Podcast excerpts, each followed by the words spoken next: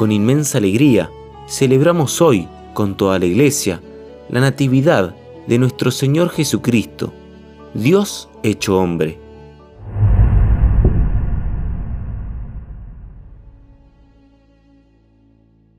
En un acto de amor y misericordia infinito, Dios quiso venir al mundo para redimirnos, asumiendo nuestra naturaleza humana, haciéndose en todo semejante a nosotros, excepto en el pecado. La segunda persona la Santísima Trinidad, el Hijo Eterno del Padre, nace en el tiempo, dando comienzo desde la cuna a su misión redentora aquí en la tierra.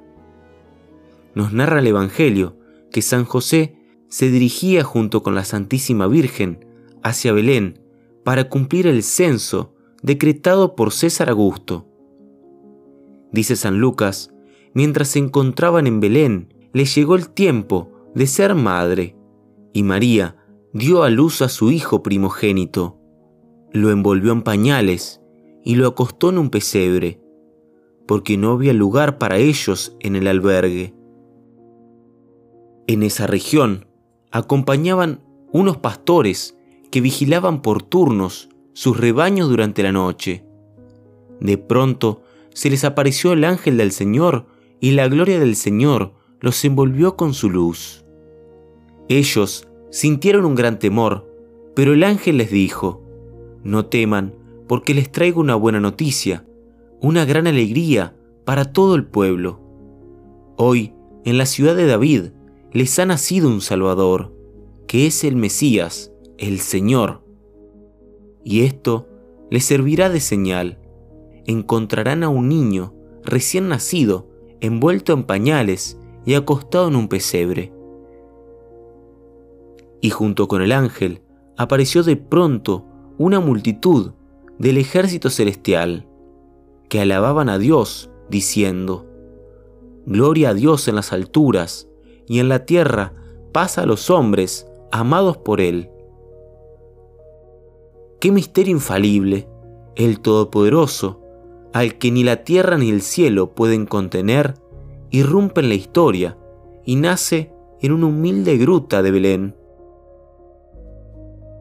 Dice con júbilo la Sagrada Escritura, un niño nos ha nacido, un hijo nos ha sido dado la soberanía reposa sobre sus hombros y se les da por nombre Consejero maravilloso, Dios fuerte, Padre para siempre, Príncipe de la paz. De este modo, el Mesías prometido viene a nosotros para restaurar la amistad con Dios que el hombre había perdido a causa del pecado original.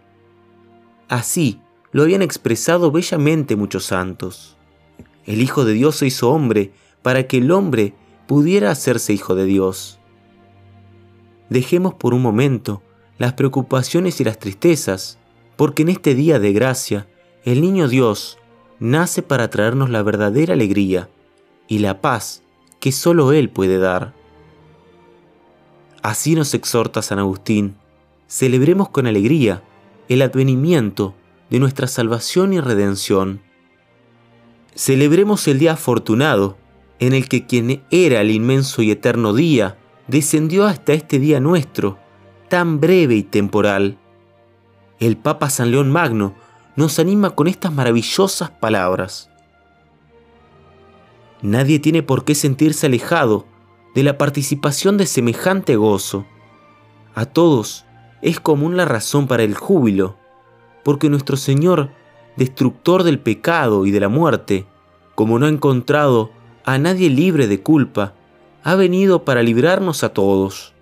Alegres el santo, puesto que se acerca la victoria. Regocíjese el pecador, puesto que se le invita al perdón. Anímese el gentil, ya que se le llama a la vida. Pues el Hijo de Dios, al cumplirse la plenitud de los tiempos, establecidos por los inescrutables y supremos designios divinos, asumió la naturaleza del género humano para reconciliarla con su Creador, de modo que el demonio, autor de la muerte, se viera vencido. Y agregando más adelante el santo, demos por tanto, queridos hermanos, gracias a Dios Padre, por medio de su Hijo, en el Espíritu Santo, puesto que se apiadó de nosotros a causa de la inmensa misericordia con que nos amó. Estando nosotros muertos por los pecados, nos ha hecho vivir con Cristo, para que gracias a Él fuésemos una nueva criatura, una nueva creación. Despojémonos, por tanto, del hombre viejo con todas sus obras, y ya que hemos recibido la participación de la generación de Cristo, renunciemos a las obras de la carne. Reconoce, cristiano, tu dignidad y puesto que has sido hecho partícipe de la naturaleza divina, no pienses en volver con un comportamiento indigno a las antiguas vilezas. Piensa de qué cabeza y de qué cuerpo eres miembro. No olvides que fuiste librado del poder de las tinieblas y trasladado a la luz y al reino de Dios. La Santa Madre Iglesia nos invita hoy a acudir junto al pesebre para contemplar y adorar al dulce niño Dios, como dice San Buenaventura en una de sus meditaciones. Dobla la rodilla, adora al Señor tu Dios, venera a su madre, saluda con reverencia al Santo José. Por lo tanto, besa los pies del niño Jesús, que está en el pesebre, y pídele a la Santa Virgen de dártelo y permitirte que tú lo tomes. Tómalo entre tus brazos, estréchalo y contempla bien su amable rostro. Bésalo con reverencia y alégrate con él. No lo dejemos solo, hagamos a un lado las distracciones mundanas y a ejemplo de la Virgen y San José, quedémonos junto al divino niño, que es el verdadero corazón de esta fiesta.